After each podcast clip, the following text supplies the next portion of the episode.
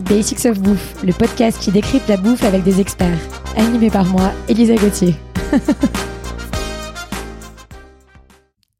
Dans notre onzième épisode de notre série sur la mer, on va parler d'un produit qui est très consommé à Noël et pendant l'été, les huîtres.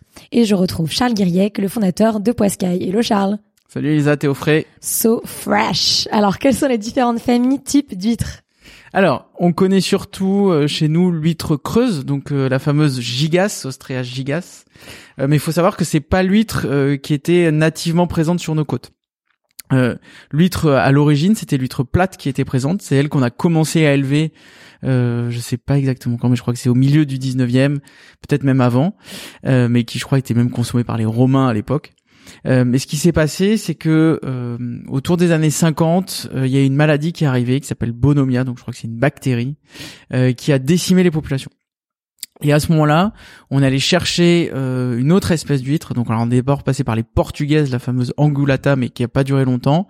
Et après, surtout, on a trouvé l'huître japonaise, mais qu'on a surtout fait venir du Canada, côté Pacifique, euh, qui elle s'est vachement bien acclimatée. Et c'est aujourd'hui elle qu'on produit en grande majorité. Euh, pour faire pour faire une explication, il y a 80 000 tonnes à peu près d'huîtres qui sont produites chaque année en France. Il y a 1000 tonnes de plates là-dedans. Donc euh, l'huître euh, importée ou amenée du, du, Pacifique introduite dans nos milieux, elle est maintenant établie, elle est installée, euh, mais c'est elle qui est ultra majoritaire et c'est sa production qui est vraiment dominante. Alors on retrouve beaucoup d'huîtres sur les plateaux de fruits de mer pendant l'été. Est-ce que c'est une hérésie? Est-ce qu'il y a une saison à privilégier pour consommer les huîtres? Alors on peut consommer des huîtres toute l'année. Euh, on a encore en tête cette histoire de moi en R là ou en breu. Mhm. Euh, en fait, c'est à l'origine de cette euh, de ce mythe ou de cette habitude, euh, c'est qu'en fait à une époque, on ramenait les huîtres depuis la côte jusque dans les villes et notamment à Paris à cheval. Donc on les couvrait avec de la glace comme on pouvait, etc. mais donc les huîtres, elles mettaient plusieurs jours avant d'arriver à dos de cheval ou de calèche, je pense, euh, à, en ville pour être consommé. Et euh, les mois qui sont pas en R, donc c'est souvent euh, mai, juin, juillet, août, il fait chaud. Euh, et qui fait chaud, il y a des temps lourds. Les huîtres à ce moment-là, souvent, elles commencent à se remplir, à euh, prendre en chair pour se reproduire. Elles pondent en général entre euh, fin juin et début et mi-août. et à ce moment-là, elles sont plus fragiles.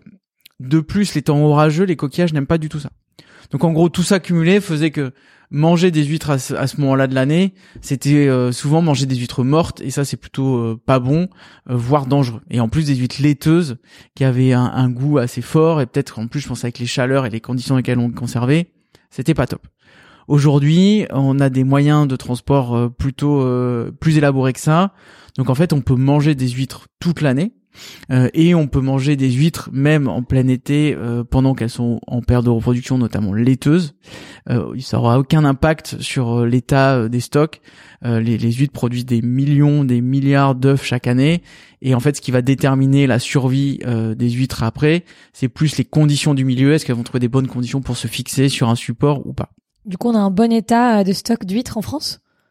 Oui, alors les, les huîtres, il y a encore des huîtres plates sauvages, euh, franchement, honnêtement, j'ai aucune idée de l'état des stocks. Euh, ce que je sais, c'est qu'en fait, on, entretient un peu ces stocks, c'est-à-dire qu'on va aller jeter des jeunes huîtres plates au large, notamment au large de Cancale, et puis après, on va les pêcher quelques années plus tard. Euh, mais ça, c'est vraiment extrêmement faible en, volume. nous, on a des pêcheurs, notamment nos pêcheurs de coquille Saint-Jacques, qui, pêchent également des huîtres plates. Donc, il y a, des, stocks, je pense, qui sont très peu évalués, et je dirais qu'ils sont en bon état, sans penser me tromper. On entend, souvent parler d'huîtres triploïdes. Est-ce qu'il peut y avoir des élevages industriels d'huîtres? Alors, il y a, deux manières. Enfin, là, il y a deux manières d'avoir des huîtres euh, aujourd'hui. Euh, la méthode, euh, on va dire traditionnelle, si on peut dire, c'est on met des capteurs dans l'eau. Donc, ça se fait essentiellement dans le bassin d'Arcachon et à Marine d'Oléron. C'est les seules zones où les huîtres arrivent à se fixer, à se reproduire, les huîtres donc creuses, chez nous. Euh, ce qui se passe, c'est qu'on va mettre des supports pour qu'elles viennent se coller. Donc, au mois de juin, les ostréiculteurs préparent. Euh, à l'origine, c'était des tuiles euh, qui sur lesquelles ils mettent de la chaux. Ça existe encore et ça se fait encore. On met de la chaux sur ces huîtres. On les met au beau moment parce que si on les met trop tôt, elles vont se couvrir d'algues, il y aura pas les huîtres. Si on les met trop tard, ben, les huîtres seront déjà euh, euh, nées et ce sera pas bon. On les met dans l'eau et les huîtres vont se coller dessus. Quelques mois plus tard, on va gratter la chose sur les sur les tuiles et on va récupérer ce qu'on appelle le naissin. Donc c'est les jeunes huîtres. Euh, ça, après derrière, il y a des gens dont c'était la spécialité, et je crois que ça l'est encore, de produire du naissin pour le vendre à d'autres ostréiculteurs qui eux, en Bretagne, en Normandie, euh, à Marraine d'Oléron ou même à Arcachon, vont prendre ces huîtres à quelques mois pour les faire grandir jusqu'à 2, 3 ans, 4 ans selon les, les années, selon la pousse, etc. Donc ça, c'est la méthode classique. Ce qui s'est passé, c'est qu'à un moment, on a réussi à domestiquer tout ça. Euh, et donc, on a réussi à avoir des huîtres de manière artificielle. Euh, notamment, euh, alors, on les met dans des bassins, on arrive à leur faire croire que c'est l'été, que c'est l'heure de pondre, et on arrive à les faire pondre. Jusque-là, rien de très choquant. Sauf qu'en fait, on en a profité pour faire des huîtres dites triploïdes, qui sont stériles. Donc ces huîtres, au lieu d'avoir deux paires de chromosomes, elles ont trois paires de chromosomes. Et pour faire ça, on fait des manips en bassin, on fait des chocs avec des hormones ou de la chaleur pas super génial. Euh, ce qui s'est passé surtout, c'est que ces huîtres, en fait, on les a modifiées pour qu'elles ne se reproduisent pas.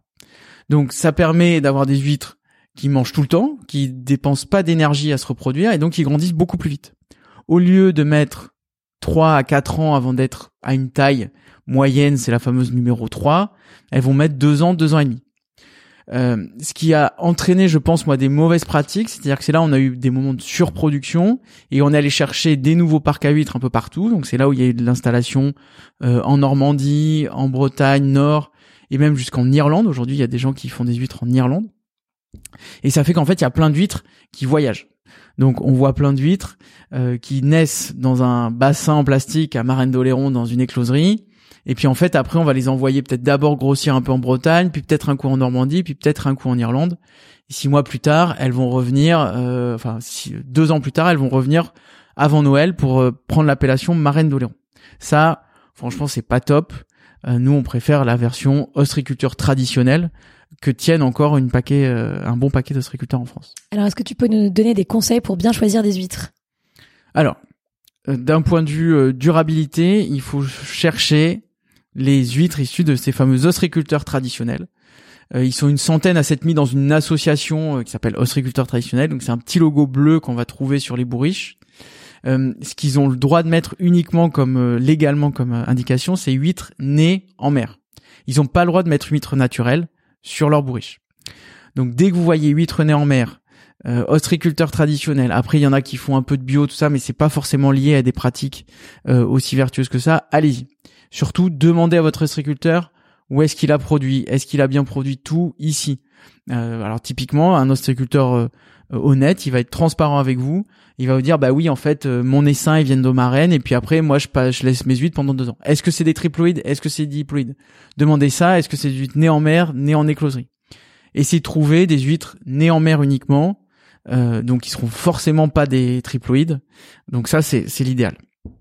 Euh, après, ce qu'il faut regarder, c'est la date sur les étiquettes. Donc, quand vous achetez une bourriche ou quand vous achetez même en vrac, normalement, il y a une étiquette sur la bourriche où il y a la date de conditionnement. On peut garder des huîtres jusqu'à 15 jours en bourriche, mais il faut vraiment les garder dans des super bonnes conditions.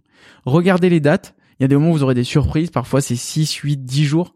Franchement, essayez de trouver des huîtres qui ont été emballées il y a moins de 3, 4 jours. Et idéalement, bah, achetez-les directement à l'ostréiculteur quand vous allez au bord de la mer. C'est noté. Et c'est quoi cette histoire de numéro euh, d'huîtres 1, 2, 3, 4 Alors, c'est une indication de la taille des huîtres. Euh, en gros, plus le numéro est petit, plus l'huître est grosse. Euh, la taille standard, c'est la numéro 3, c'est ce qu'on appelle la moyenne. Euh, donc 4, c'est petit. Et puis après, on peut monter jusqu'à 1, 0, double 0, voire même triple 0. Euh, là, on a, on a des huîtres énormes. Euh, c'est des huîtres qui sont souvent moins euh, demandées par les, par les consommateurs. Donc les, les ostriculteurs ont plus de mal à vendre. C'est pas mal pour faire des recettes crues ou pour les faire cuire. Est-ce qu'il y a des huîtres non comestibles? Bah, il y a un moment dans l'année où il peut y avoir comme sur les moules des planctons qui arrivent et qui en fait que les huîtres mangent et qui rendent leur consommation toxique. Donc ça c'est suivi plusieurs fois euh, par mois par l'Ifremer dans euh, plusieurs centaines de sites en France. Et dès qu'il y a une alerte, tous les ostréiculteurs sont informés. Il y a des fermetures de commercialisation, donc on peut se retrouver cet été à débarquer au bord de la mer. On va vous dire bah non désolé, il n'y a pas d'huîtres parce que en fait c'est fermé et on n'a pas réussi à en mettre assez tôt de côté pour éviter le plancton qu'il y a dans l'eau. Alors est-ce que tu peux nous donner une petite recette facile à faire avec des huîtres?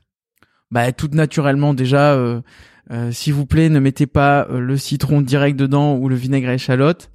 La solution euh, pour ceux qui peuvent pas s'en passer, c'est mettre le citron dans le pain sur la mie avant d'étaler avec du beurre et de manger, si vous êtes dans le sud-ouest, avec cette fameuse crépinette, donc cette petite saucisse, on va dire, plate, qui va très bien avec. Sinon, un truc qui est, qui est assez cool que je trouve en été, c'est de le faire en tartare. Donc, on, on, coupe son huître en morceaux et ça marche hyper bien avec des viandes crues, notamment le veau. Génial, merci beaucoup Charles et on se retrouve la semaine prochaine pour parler de la filière pêche. Bientôt la fin. Merci à tous d'avoir écouté cet épisode. J'espère qu'il vous a plu. Retrouvez-moi autour d'un café à mon restaurant kiosque KIOSK, rdvo kiosque sur Instagram. À lundi prochain pour un nouvel épisode de Basics of Bouffe.